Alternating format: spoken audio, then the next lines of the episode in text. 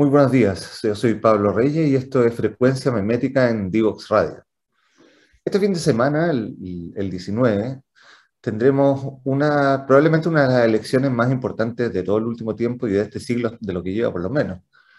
Eh, nos estamos enfrentando fundamentalmente a dos, a dos visiones de mundo, ya no solamente a dos programas, sino que a dos formas de entender el, el cohabitar, el coexistir, en un, en un, país, en un territorio, lo que significa ser chileno si no es ser chilena. Y eso, eh, de alguna forma, por distintas razones, ha tensionado un poco las relaciones, eh, porque, porque desde algún lado se han dedicado a orquestar, digamos, esa, esa tensión, pero también ha puesto de manifiesto profundas diferencias que, que, que, se tienen todavía dentro de la sociedad chilena. Entonces, lo que queremos un poco es poder conversar hoy día, nuestro invitado de hoy, eh, el, co-coordinador del programa de Gabriel Boric, conversar un poco más allá de, la coyuntura electoral, sino que de, esta visión, de esta visión de país, de qué, qué está evolucionando Chile, por, qué llega de alguna forma, por qué llegamos a este escenario y, cuáles son las implicancias de este escenario eh, para lo que se viene. Entonces vamos a ir a una pausa musical y volvemos con nuestro invitado de día, eh, a conversar sobre la evolución de Chile en este contexto.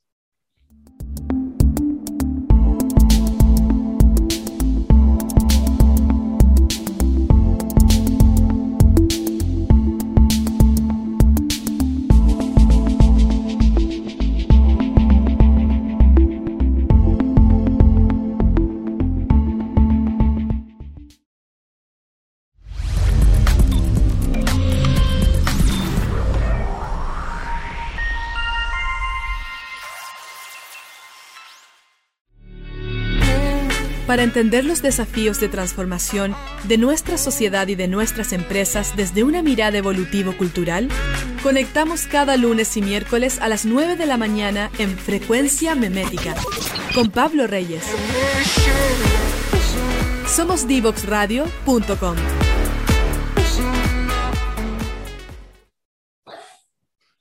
Estamos de regreso en Frecuencia Memética en Divox Radio los invito y las invito a que nos sigan en nuestras redes sociales, en arroba Divox Radio, en Facebook, Instagram, Twitter, LinkedIn y en nuestros canales de SoundCloud, YouTube y Spotify, así como en nuestra página www.divoxradio.com. Estamos con nuestro invitado de hoy, Diego Pardo. Diego, bienvenido, muchas gracias por aceptar la invitación.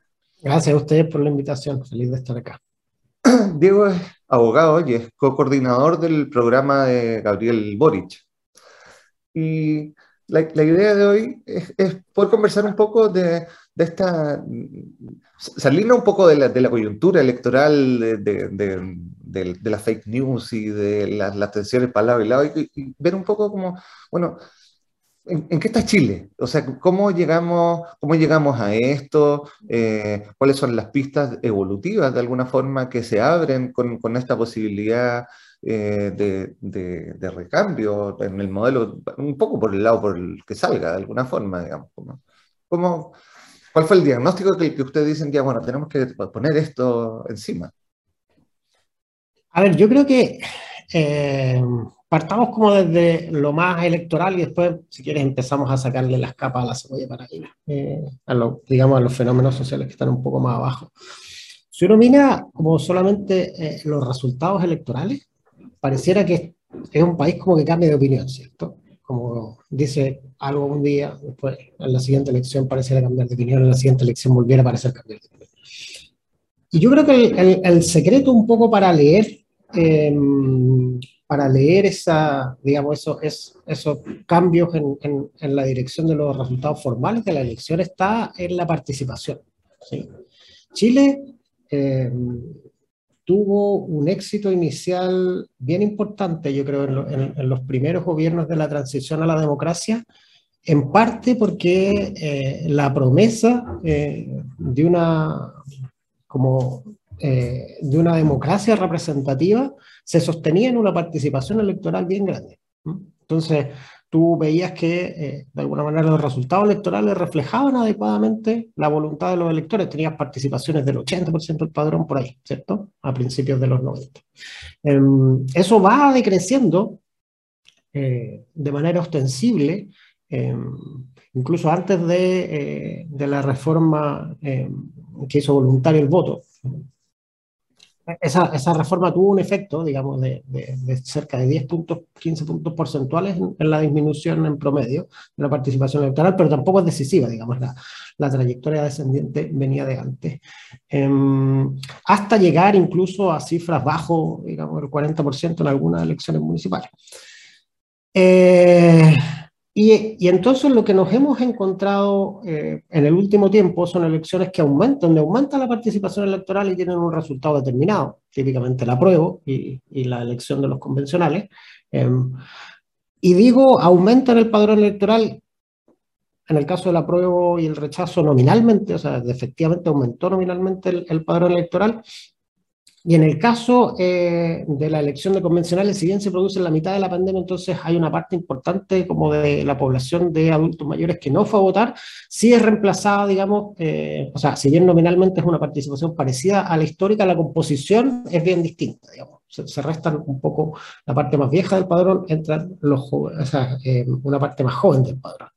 Em, entonces, lo que tú ves es que a medida cuando, como cambia tanto la participación, cambia, eh, cambia la decisión. Pero cada vez que, eh, que eh, efectivamente la democracia representativa consigue movilizar a los votantes, la señal es clara, que es una señal hacia una sociedad más inclusiva, que tenga una mejor relación con la naturaleza, que tenga relaciones más horizontales tanto en la política como en el mundo del trabajo, donde el poder se descentralice, donde el diálogo sea efectivo, eh, una sociedad de alguna manera em, más parecida a eh, lo que son em, la, digamos, eh, socialdemocracia o el, digamos, o el, estado de bienestar, em, el estado de bienestar europeo basado en la, digamos, eh, colaboración y el Estado como, como, como, un, como un, actor que eh, sienta a todos en la mesa y consigue resolver eh, conflictos. Entonces, desde nuestra perspectiva, la, hay mucho ruido y es difícil ver la señal, pero esa señal es la que nosotros vemos con, con, con convicción, digamos, esta señal de construir sociedades más sostenibles e inclusivas, Em, y el desafío de eh, tanto de la democracia representativa como de los partidos políticos o las eh, candidaturas a liderar eh, instancias formales de la democracia representativa es conseguir que la gente participe. Ese es, ese es el principal desafío, conseguir que la gente se vincule y participe y, y, salga de alguna manera de su como aislamiento social. La anomia es el, digamos, el principal eh, enemigo eh, de, digamos, de, de, de, esta como eh, misión para construir una, una sociedad más, más, inclusiva y sostenible. Mira, cuando, cuando nosotros mirábamos Chile desde una perspectiva evolutiva, veíamos cómo, cómo la, la, cultura había ido evolucionando, básicamente, parecen tres, cuatro patrones bastante claros, como uno que tiene que ver con la, verdad superior, como aquí hay algo que se impone de arriba hacia abajo porque esto es lo bueno y los que no están dentro de esta verdad, digamos, son, son los herejes, son los comunistas, son los ateos, son lo que, lo que sea, digamos, pero que quedan fuera de esto y que se impone, y que se impone por la fuerza y se genera esta trenza como económico-moral en algún minuto, digamos, al principio de la dictadura. Pero esa prensa genera, con, con la metida de, de, la escuela de Chicago y todo eso, terminamos siendo como el Norcorea del neoliberalismo, eh, genera de alguna forma eh, este, esta fuerza hacia el individuo, digamos, o y le dice, tú te, si, si, te movís solo, te vas a salvar, digamos, si te movís solo, eh, te voy a rascar con tu propia uña, solo depende de ti, las condiciones están, el chorreo va a funcionar, lo que genera un, un tipo de, de aspiración que, que, que, de alguna forma en algún minuto se ve como una promesa incumplida y termináis pagando el McDonald's en cuotas, digamos. Como, o sea, yo, yo una vez estaba con mis cabros chicos en el McDonald's en la fila y el de adelante pagó, el, pagó el, lo que estaba pidiendo en, en tres cuotas. Eh, y ahí empieza a aparecer esta conversación más sensible, que es un tercer paradigma, pero, pero cuando aparece la conversación más sensible, también... Eh, pone un, no sé, un millón doscientos mil personas en la calle con un millón doscientos mil carteles distintos, desde el no más tag, eh, salvemos a los perritos, salvemos a las ballenas, eh, como, que, que, es medio ingestionable. Porque, porque esa sensibilidad necesaria que pone de, relevo todos los grises que se hayan dejado afuera de alguna forma, eh, en un espacio de horizontalidad, tú decís como, aquí tenemos que entrar a priorizar. Y ahí aparece como la necesidad de, pongámonos pragmáticos también, digamos, porque el estado de bienestar tiene otra carga tributaria, tiene otro nivel de productividad, tiene otro, o sea, tiene otro nivel, son otros tipos de mercado. Eh, ¿Por dónde entramos en esta cosa? Digamos? ¿Cuáles, ¿Cuáles son las palancas que tú ves ahí en ese sentido? Porque, va a requerir el pragmatismo de todas maneras. Sí, de todas maneras. Eh, es bueno el ejemplo de, la, de las tarjetas de crédito, pero yo creo que es más dramático todavía incluso. Si tú miras como las la estadísticas de endeudamiento, digamos en tarjetas de crédito, instrumentos similares, eh, o digamos eh, tarjetas de casas comerciales que son más frecuentes, digamos, en, en los estratos socioeconómicos más bajos. claro, las cuotas son ni siquiera son para pagar el McDonald's, son para pagar remedios. Sí. Eh, que es, digamos, uno de los gastos más frecuentes, y importación para microempresarios. O sea, gente que de alguna manera importa algo y después lo vende. Eh, esa, esa, esas dos, digamos, son, son, son las, las, grandes cargas de deuda. Eh, y ambas son terribles, digamos, en, el primer caso, en el caso de los remedios, porque la gente solo en una, en una dimensión un poco torcida uno puede entender que está eligiendo tomar un remedio. Eh, la, la, digamos, la, si tú llegas a necesitar una prescripción médica es porque algo te llevó ahí y por lo tanto tu capacidad, digamos, de arbitrar el mercado y todas esas cosas es bien, es bien, es, bien complejo de hablar de un, de un, mercado de los remedios. Eh, y en el otro caso, lo que muestra es las dificultades del emprendimiento para, digamos, para florecer. O sea, si tú tienes que endeudarte con una tarjeta de crédito eh, para empujar tu, capital, tu, emprendimiento, el costo de capital con el que empiezas es completamente asimétrico respecto de lo que puede hacer, digamos, la gran empresa. Y eso yo creo que en parte también ilustra un poco eh, la, digamos, el descampado que existe en, términos de participación de mercado en Chile, donde las, las grandes empresas son muchísimo más poderosas que en digamos, los países a los que nos queremos parecer, donde, donde la horizontalidad no solo se produce en, en digamos, las instituciones democráticas, sino también en las comunidades de negocio. hay, hay muchas más mucho más número de empresas y, las participaciones de mercado están mucho más repartidas. Eso también es parte de, de, de, las condiciones necesarias para que sobreviva una democracia y no esté, digamos, sesgada eh, hacia los grupos de interés.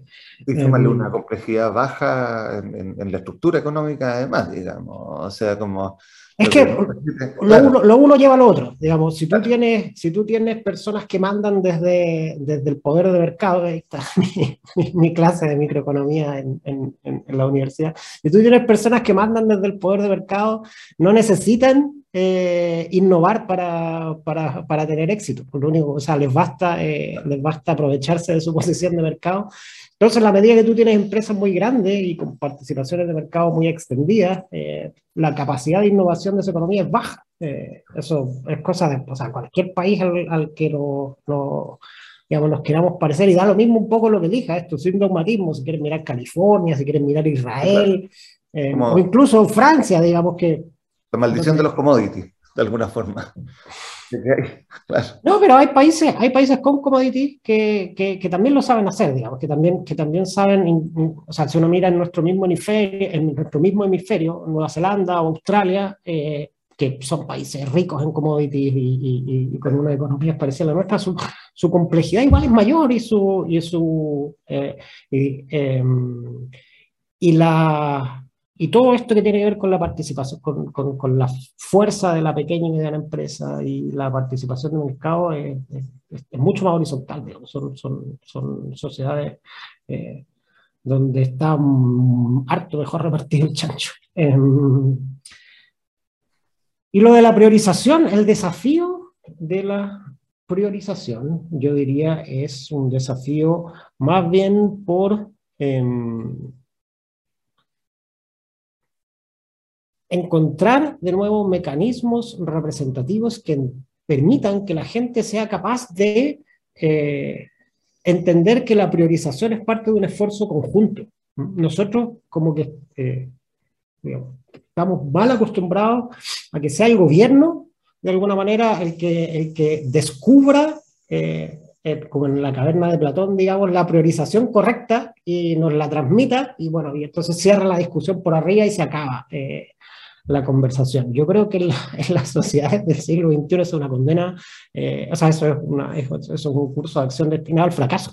Eh, uno tiene que encontrar maneras de que esa priorización sea eh, percibida como propia. Y eso viene con un proceso de legitimación de eh, las instituciones. O sea, el, el, gran desafío del próximo gobierno es relegitimar nuestras instituciones, porque lo que vemos hoy en día, y yo creo que esa es la gran herencia de este mal gobierno que hemos tenido por los últimos cuatro años, es que nos devuelve una democracia con instituciones tremendamente erosionadas en todo orden de cosas. Elige la que quiera y, está, y, su legitimidad es peor a la que, a la que recibió.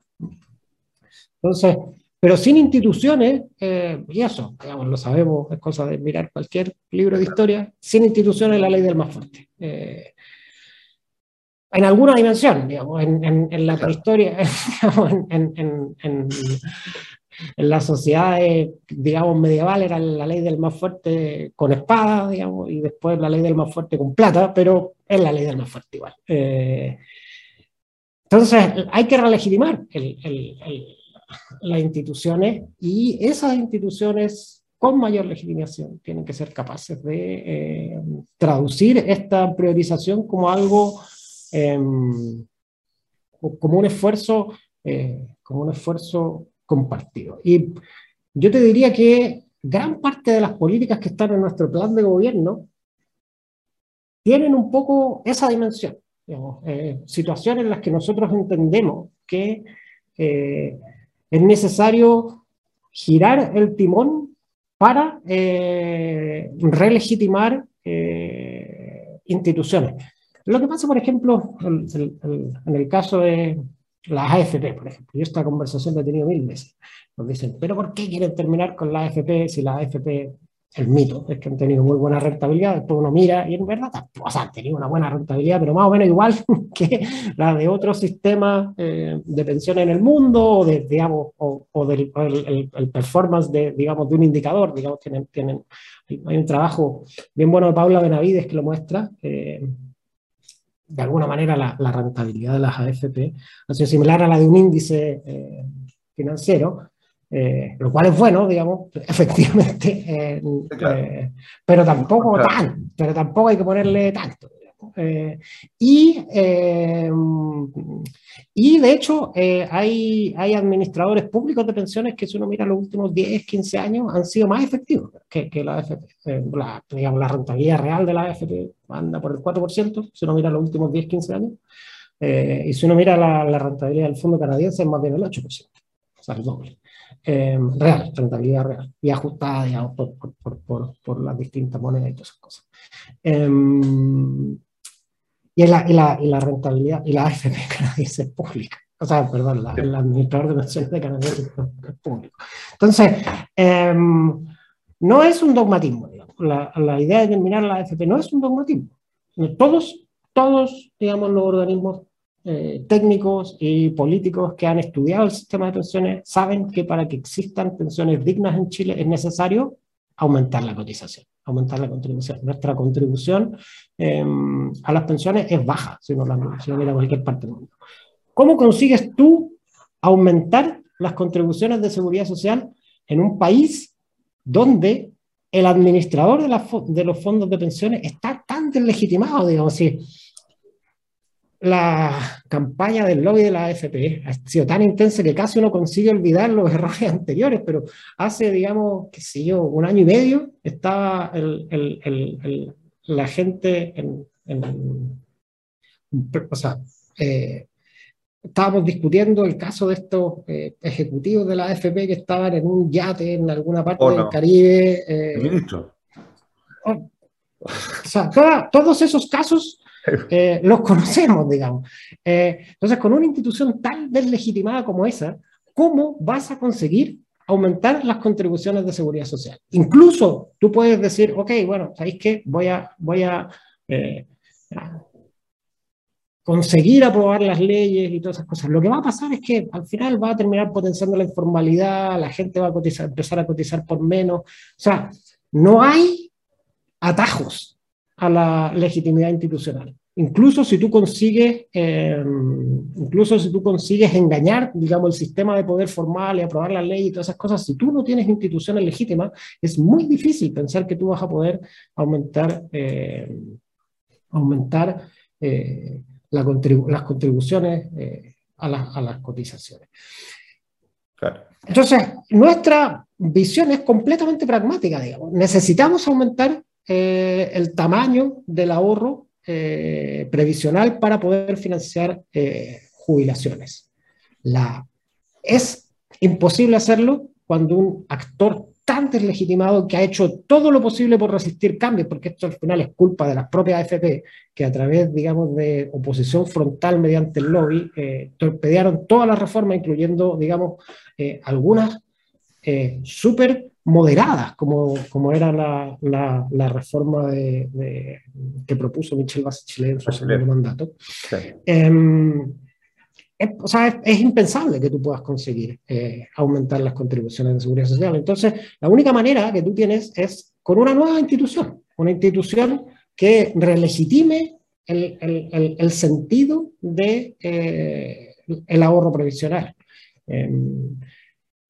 Y para eso tenés que, nuestra idea es hacer lo mismo que ha hecho, por ejemplo, el, ejemplo que te estaba poniendo recién de la, de, la administradora de fondos canadienses. Ah, ¿Dónde está el éxito de los canadienses? El éxito de los canadienses está en ser capaces, desde mi perspectiva, eh, eh, en ser capaces de ofrecer rentabilidades muy altas, pero al mismo tiempo eh, perseguir fines socialmente valiosos los, fondos de pensiones canadienses eh, tienen un componente de inversión verde muy fuerte, eh, no invierten, digamos, en, empresas em, cuestionadas por prácticas antisindicales eh, o que, digamos, contaminan el medio ambiente. Y ellas mismas muchas veces reciben críticas porque, digamos, hay, hay, a veces tienen fondo invertido en alguna empresa que tiene un escándalo y no se retiran inmediatamente, sino que lo hacen progresivamente para no dañar eh, los fondos de pensiones. Pero cuando uno mira su comportamiento en un horizonte temporal relativamente largo, esa capacidad de eh, movilizar los ahorros hacia eh, finalidades socialmente deseables es, yo creo, gran parte de la clave de su legitimidad hoy en día. En todas partes del mundo, los sistemas de, de pensiones reciben presiones, reciben presiones de la opinión pública y en algún momento los critican. Pero de todas las experiencias del mundo, una de las, yo diría, eh, más exitosas es precisamente la canadiense, y yo creo que por ahí pasa la clave. Tener un sistema de administración de fondos de pensiones legítimo que es capaz de perseguir rentabilidad para los pensionados, para, digamos, para, rentabilizar los fondos de los pensionados, pero al mismo tiempo también em, conseguir eh, legitimar su existencia por la vía de eh, perseguir fines socialmente valiosos. Hay algo ahí como ah, una pata que yo veo pues, que tiene que ver con la legitimidad y, que también tiene que ver con, esta, con esto que tú planteabas de una mayor horizontalidad y todo eso, que tiene que ver con la participación, que tiene que ver con, con, con el poder local al final, o sea, como dónde... Entonces, vamos a ir a una pausa musical y volvemos, ahí quiero, quiero, quiero, que toquemos esto del poder local, que creo que es algo que también ha sido medio desmantelado durante todo este durante todo este periodo y está bastante tapado. Vamos a una pausa musical y volvemos con nuestro invitado Diego Pardo, coordinador del programa de Gabriel Boric. No te quedes fuera. Conversaciones de futuro para Latinoamérica. Latinoamérica. Cada martes y jueves a las 9 de la mañana en Latam 2050 con Ángel Morales. Somos divoxradio.com.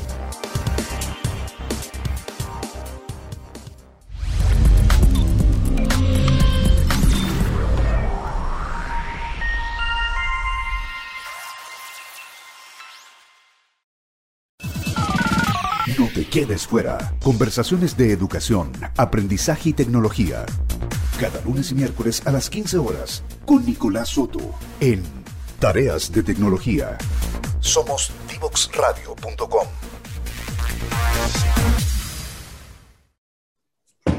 Estamos de regreso en Frecuencia Memética con nuestro invitado de hoy, Diego Pardo, co-coordinador del programa presidencial de Gabriel Boric.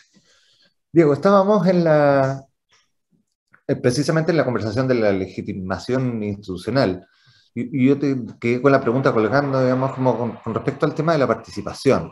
Y, y con respecto al tema de la participación, pero específicamente como respecto al poder local, digamos. Porque cuando hablamos de horizontalidad, como mayor complejidad, en general, si tú miras a nivel de sistema FIBO, organizaciones y todo eso, eh, tenéis que distribuir poder. Necesariamente tenéis que descentralizar poder, porque la cosa ya no da, eh, da para ciertas estructuras acotadas, para iglesias, para ejércitos, digamos, para ciertas lógicas en que la pirámide funciona, pero, pero ya definitivamente eh, no da para la capacidad de reacción que tenéis que tener, y se vio en el plebiscito que sacaron los alcaldes de alguna forma, que era no vinculante y todo, pero, pero que fue una señal de nosotros estamos en el territorio, queremos preguntar más rápido, de alguna forma. ¿Cómo, cómo se rearticula eso? Porque la, la, la, ruptura del tejido social también fue una política media sistemática, digamos, de ir poniendo los operadores en ciertos espacios y, y que después se agarran democracia y se, y se sigue con una lógica más o menos parecida, digamos, lo yo lo veo aquí en Valparaíso, lo que, lo que sucedía antes con el alcalde Pinto, digamos. Eh, entonces, es que, ¿por dónde va la línea ahí?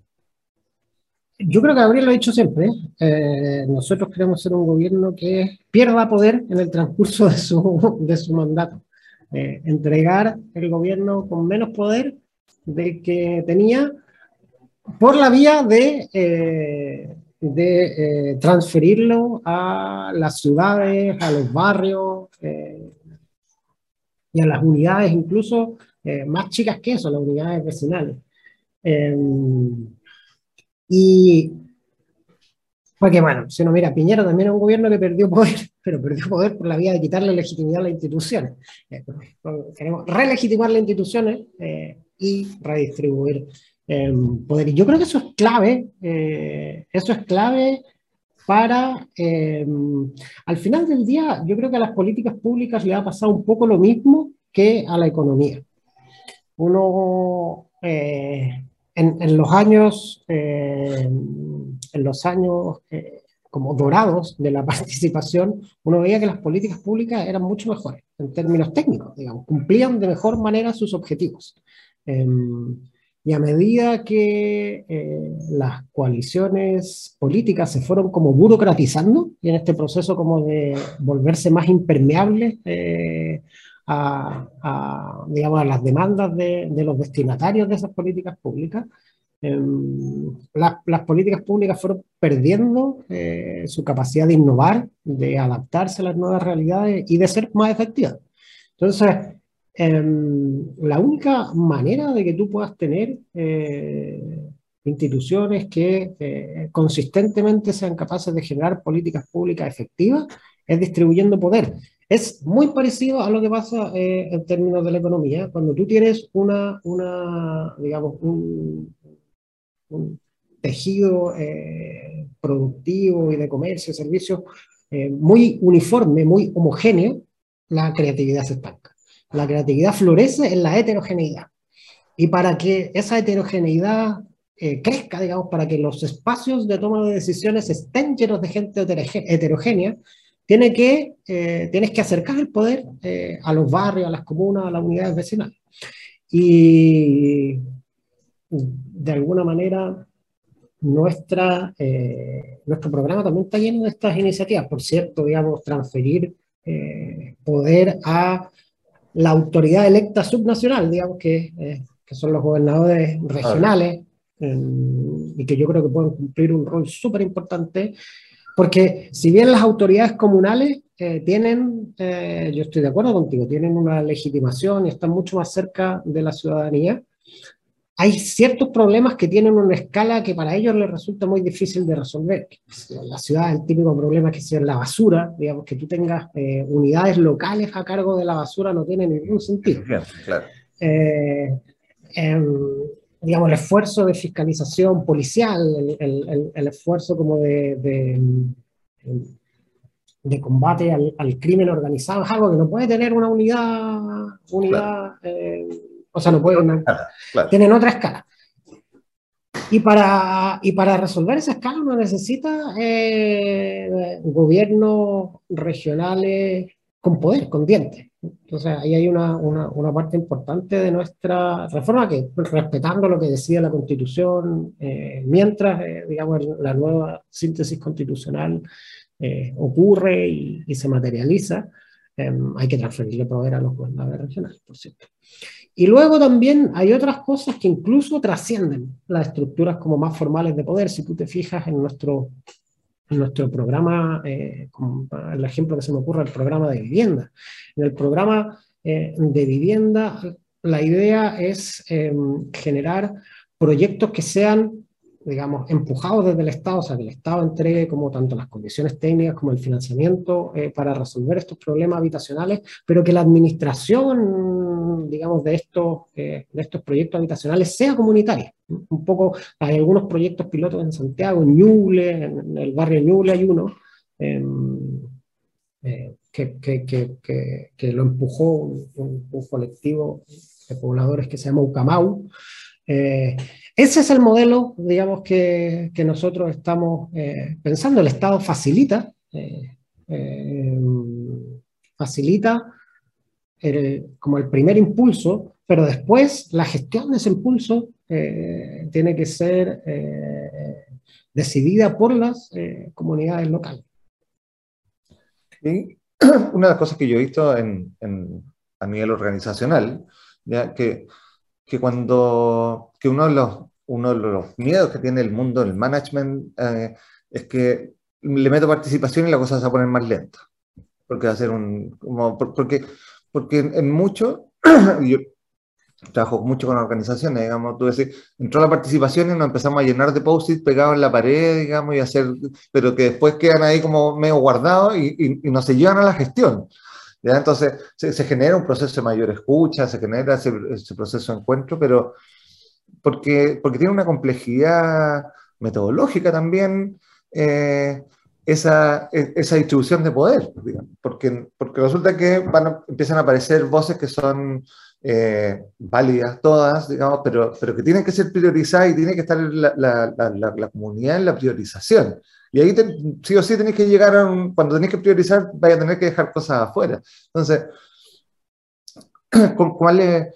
Y venimos además de una sociedad que es bastante como, o sea, analfabeta cívicamente. Entonces, que, ha sido parte también de la desestructuración de, todo este cuento. Entonces, ¿cómo, cómo se distribuye poder en ese sentido, eh, sabiendo que eso puede traer también una ola de, complejidad gigantesca de vuelta. Porque, tú lo veías en todas las sensibilidades, sí, pero es que no dijiste justo como los perros y dijiste los gatos, las vacas, los chanchos, pero los perros también son importantes, es verdad, entonces tenés que poner los discursos, 8000 disclaimers, entonces, como o sea, es que siempre es más fácil, o sea, los grupos, los, espacios de decisiones homogéneos siempre son más fáciles. El punto es que se equivocan más también. Si es la heterogeneidad eh, siempre tiene un costo. eso. son, digamos, son más lentas y son sobre todo más incómodas.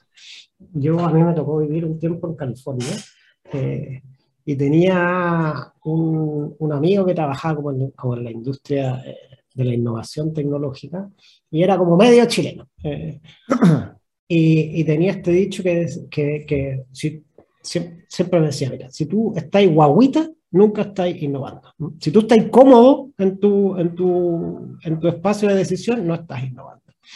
Y yo creo que lo que tenemos que hacer es aprender de nuestra experiencia. Es cosa de mirar, por ejemplo, lo que ha pasado con los proyectos eh, sometidos a evaluación de impacto ambiental, donde básicamente eh, la participación es decorativa. Y, no, y no nos la hemos tomado en serio. ¿Eso ha redundado en, en, en, una mejor solución de los conflictos? ¿Eso ha redundado en una mayor velocidad en la implementación de los proyectos? No, porque, digamos, tú no puedes, eh, o sea, tú no puedes eh, empujar los conflictos eh, debajo de la alfombra, o, o, o, más bien yo, la, la, sociedad chilena hoy en día es como que uno tuviera un, un armario lleno. Entonces ya no te caben más esqueletos dentro del armario. pensar que tú, digamos, guardando el esqueleto en el armario vas a poder avanzar más rápido es, eh, es engañarte. Entonces, efectivamente la participación toma tiempo y es incómoda, eh, por definición, porque te somete a un espacio eh, más heterogéneo que el que, que, el que, de, otro, que, el que de otro modo estarías. Em, pero, pero es la única manera eh, de empujar las cosas hacia adelante. Lo, lo otro, bueno, o sea, es, es, seguirte engañando y pensar que eh, con estas estrategias como top-down tú puedes conseguir eh, avanzar más rápido, pero yo creo que es, es, como un, esencialmente un, un, un, autoengaño. Pensar, ya, ahora sí, ahora sí, ahora sí vamos a conseguir eh, apretar lo suficiente el contenido eh, del closet para que me quepa un esqueleto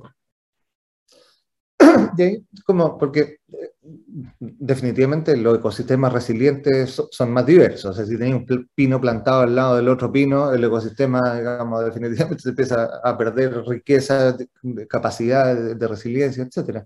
Pero este enfoque top-down, que a mí me pasa cuando, cuando yo veo ciertas, ciertas intervenciones, yo veo la lógica top-down también a veces en los dos lados, digamos. O sea, como, como hay una lógica top-down que, que, más bien, eh, no sé, oligárquica, nosotros los que somos los dueños elegimos, y hay otra que tiene que ver con la centralización. Entonces, yo creo que esto de, de, de descentralizar no logra ser comprendido, no logra ser como asido, de, de alguna forma, eh, por, por, una lógica que está acostumbrada a tener que, a tener que decidir, porque depende de mí la decisión, en la que las gerencias van a estar bastante más trabajando para el directorio que para la empresa y que para la sociedad, digamos, porque ahí yo quiero ir a la maximización y mi bono está puesto ahí, o sea, en una serie de incentivos alrededor también que son medios perversos. Eh, entonces, ahí no, no logramos llegar a ver la inteligencia que puede tener el espacio colectivo. Y, ahí hay un cambio de, de, paradigma, pues, un cambio de lógica profunda.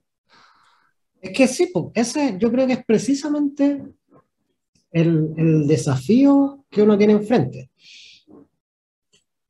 que es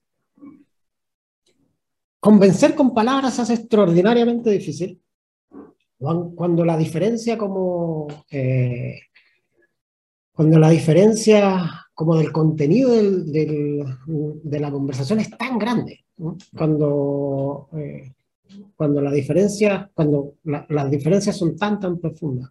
La única manera de convencer es con hechos. Entonces, eh, nosotros hay un montón de problemas eh, que son extraordinariamente complejos, donde nuestra aspiración es, bueno, como mantengamos las cosas como están en la generalidad, pero generemos al mismo tiempo algunas políticas públicas que muestren una manera de hacer las cosas distintas para adelante, para que los siguientes gobiernos vean, o sea, tengan, digamos, esos pedazos de evidencia para analizar la manera de seguir adelante. El, ejemplo que se me ocurre el transporte público. El transporte público es un eh, problema extraordinariamente complejo eh, en las ciudades. En las ciudades grandes el, el, problema del transporte público es extraordinariamente complejo, cambia, eh, o sea, las redes de transporte influyen en el precio de la vivienda, en las oportunidades laborales, en, en, en, en la calidad de vida de las personas, en un, un sinnúmero de cosas. Eh, entonces, tratar de hacer grandes transformaciones en esos espacios es súper complejo. Cosa de ver lo que pasó con el Transantiago, digamos, como giros bruscos eh, en espacios tan complejos son muy difíciles de, de, digamos, de, que resulten bien. Nuestra propuesta en transporte público es decir, ok, perfecto, ¿sabes qué? Entendemos que cómo hemos llegado hasta acá y hay, digamos, eh, ganancias de eficiencia eh, marginales que uno puede hacer en todos los sistemas de transporte y por cierto las vamos a hacer. Pero lo radical lo vamos a contener a ciertas ciudades medianas donde vamos a implementar lo que nosotros llamamos un transporte doble cero. Cero tarifa, cero emisiones. Sin tarifa y, digamos, 100% eh, alimentado por energías renovables. ¿Por qué? Porque las tarifas del transporte son regresivos, en, términos que proporcionalmente los pobres pagan mucho más que los ricos, segregan, segregan, eh, o sea, segregan más todavía a los, a los más pobres que los más ricos. Si tú ves los tiempos de transporte en Santiago, son como de, eh, hay una diferencia de 10 por, digamos, entre lo que se demoran los ricos en llegar al trabajo y lo que se demoran los pobres en llegar al trabajo. Em, y a su vez, digamos, esta dinámica de segregación y regresividad siempre termina afectando la legitimidad del sistema, nada más ilegítimo que el cobro del, transporte público de Santiago, donde, digamos, la evasión crece, crece y crece, sin que, o sea, digamos, sin que la mayor fiscalización genere grandes beneficios, porque no es un tema de garrote, digamos, es un tema, es un tema de, otro, de, otra, de otra consideración. Em, entonces, ¿qué, o sea, ¿qué puede hacer con esto?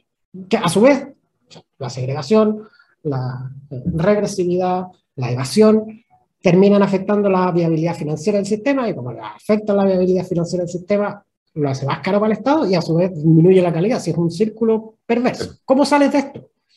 Creemos programas pilotos de transporte público en ciudades medianas que muestren que es posible tener un sistema de transporte limpio, bien organizado y financiado por los contribuyentes ideas que se han implementado en otras partes del mundo. Digamos, hay, hay, hay otras partes del mundo que tienen em, el típico Stalin en Ucrania, pero hay más. Digamos, hay, hay, ciudades medianas en distintas partes del mundo que lo han implementado y hay ciudades que lo están considerando. París lo está considerando eh, total y parcialmente, Los Ángeles lo está considerando total y parcialmente, Londres también. Eh, Madrid hace poco también eh, lo sometió, bueno, con la nueva autoridad seguramente va a cambiar en foco, pero eh, es una realidad como que se está imponiendo en distintas partes del mundo. Es tremendamente difícil convencer solamente con el discurso. Entonces, hagamos pilotos, mostremos que esto que se hace en otras partes del mundo también se puede hacer dentro de la idiosincrasia chilena y generemos, digamos, experiencias que permitan aprender no solo de las palabras, sino de los hechos. ¿Para que No vamos a resolver, por cierto, el, el, sistema eh, de transporte público de Santiago, porque el cambio que uno necesitaría hacer para, para resolver ese problema es tan grande que uno necesita dar pasos de bebé antes de que eso ocurra. Entonces, hagamos eh, mejoras marginales al transporte público de Santiago, al, su sistema de financiamiento, digamos, a, su, a, la calidad de su operación. Eh, movámoslo, por cierto, hacia, hacia una mayor sustentabilidad, pero mostremos con pilotos en ciudades medianas, con evidencia, eh, que eh, otro camino es posible para que los siguientes gobiernos sigan con estos pasos de bebé hasta conseguir, eh, digamos, eh, girar la esquina de verdad. Claro. Y que es una lógica que yo creo que, que, que, no hemos tenido, digamos, en esta, menos todavía en el, último péndulo, esta lógica de pensar que, bueno, esta cosa es más larga que nosotros mismos que vamos a estar aquí. O sea, definitivamente eh, tenemos, que, tenemos que llegar a ese acuerdo de, de, establecer nuevos plazos y, nuevas formas para esto, porque no es, porque ya está claro que la cosa no es, no es disrupción de un día para otro, ni mucho menos del lado que venga. Diego, eh, ¿ha pasado volando el tiempo? Estamos, como, ya cercanos a la tercera pausa. Te quiero agradecer por la, por la entrevista. Eh, creo que muchas veces, como parte de la campaña del terror que hay alrededor y todo eso, nos permite conversaciones que, en las que se pongan los puntos de una cierta forma, que no se va a tener que estar defendiéndose o, dando el dato para que la cosa funcione, sino que creo que es necesario poder hablar de la gradualidad, hablar de, este tipo de cosas que son para que sucedan los procesos evolutivos eh, son absolutamente necesarias, digamos. Y, y, está bastante más cercano a una lógica de innovación que, otra cosa. Vamos, vamos haciendo prototipos, vamos viendo qué es lo que funciona, saquemos unos quick wins rápidos, digamos, para poder mostrar y generemos evidencia para poder cambiar el cuento. Así que muchas gracias por haber aceptado la invitación, Diego. No, gracias a ustedes. Esa, esa es, yo te diría, la, la principal, yo creo, diferencia en, en, nuestra coalición, que es mirar que hay un ejemplo muy reciente, que es el ejemplo uruguayo. Uruguay acaba de cambiar, digamos, drásticamente de coalición. Y la nueva coalición, el nuevo gobierno, que es un gobierno más conservador, por cierto, tiene su programa en, en, ciertos puntos, pero las reformas, como eh, las reformas más profundas que implementó los gobiernos del Frente Amplio Uruguayo, nadie piensa que sea razonable cambiarlas. El éxito de una política pública no está en perpetuar tu coalición en el poder. El éxito de una política pública está en que la gente lo valore y entienda, digamos, que pasa a formar parte de su forma de vida y de su eh, manera de eh, desarrollarse eh, en una sociedad. Y si eso es así, si tú consigues hacer eso, eres una coalición tremendamente exitosa como a, la hora de mejorar la calidad de vida de las personas y conseguir que eso, digamos, se, transforme en un digamos, en un, en un camino, en un camino eh, muy similar al de, al de, la innovación.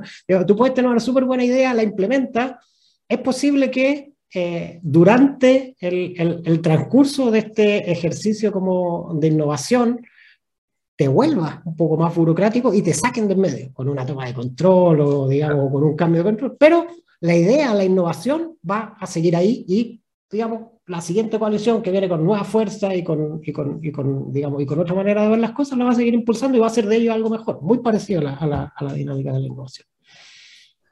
Diego, muchísimas gracias. Ya, eh, no, estamos, seguimos ahí hablando. Chao y saludos a los auditores. Eh, ojalá les haya parecido interesante. Nos vemos. Y voten por Gabriel Boric el domingo, voten uno. Ya, nos vamos a una pausa musical antes del cierre y volvemos para cerrar frecuencia memética el día de hoy.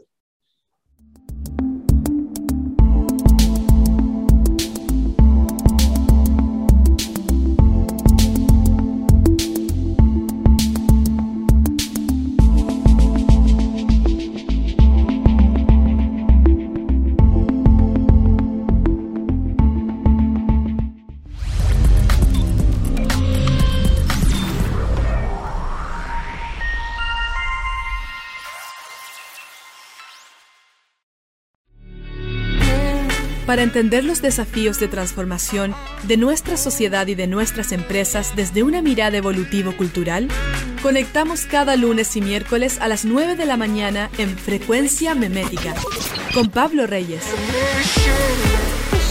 Somos divoxradio.com.